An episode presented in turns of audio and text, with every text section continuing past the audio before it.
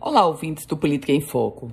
Muitos podem estar estranhando o fato do ex-presidente Lula ter intervido para fechar a aliança entre o PT de Fátima Bezerra com o MDB de Walter Alves, com vistas ao processo eleitoral deste ano. Aliás, o ex-presidente Lula chegou a gravar um vídeo enviado para os dirigentes do PT do Rio Grande do Norte e ele, Lula, dizendo que aquele era um momento muito feliz por estar ao lado de Fátima Bezerra e do deputado federal Walter Alves.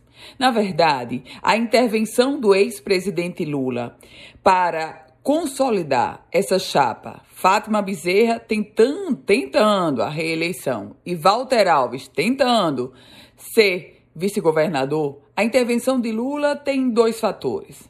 Primeiro, o fato do PT local ter aberto espaço para o MDB é um toma lá da cá que Lula vai tentar atrair o MDB nacional para o seu palanque, preterindo ou tentando convencer o MDB a preterir a candidatura da senadora Simone Tebet. Segundo aspecto, o PT local estava extremamente subordinado para não dizer revoltado, com a construção de aliança que Fátima Bezerra estava comandando com o MDB.